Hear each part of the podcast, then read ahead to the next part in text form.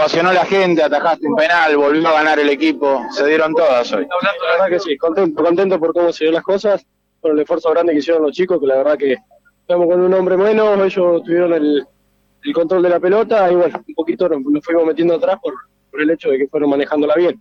Eh, pero bueno, nos supimos aguantar, hicieron un esfuerzo grande los chicos, repito, eh, así que muy contento por quedarnos con los tres puntos en casa.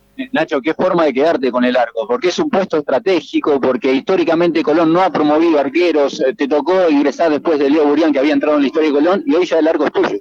Contento, contento porque uno labura todos los días para, para jugar, porque es lo que uno quiere.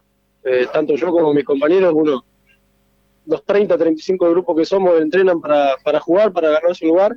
Y bueno, contento, contento por cómo se están dando las cosas. En el penal ya tenías decidido dónde tirarte, esperaste a ver cómo le pegaba. Eh, Hanson, teniendo en cuenta que hacía poco había pateado un penal contra Armani en la Copa, lo, lo habías estudiado. Sí, algunos penales vimos, pero bueno, un poco de, de intuición. Así que bien.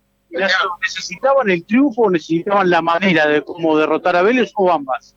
Ambas, ambas, ambas, creo que las ambas. Eh, primero por todas las cosas que fueron pasando, la eliminación de Copa Argentina, eh, la eliminación de los Libertadores, fueron golpes muy duros para nosotros, pero bueno, laburamos día a día con las convicciones firmes de que esto lo vamos a levantar de esta manera. Esto da un ánimo distinto para empezar un nuevo ciclo. Estuvo Rondina hoy en la cancha, mañana ya va a trabajar con ustedes. Sí, contento, contento, como le decía recién, son tres puntos que valen oro para nosotros, que son muy importantes para lo anímico también, así que vamos a seguir metiéndole.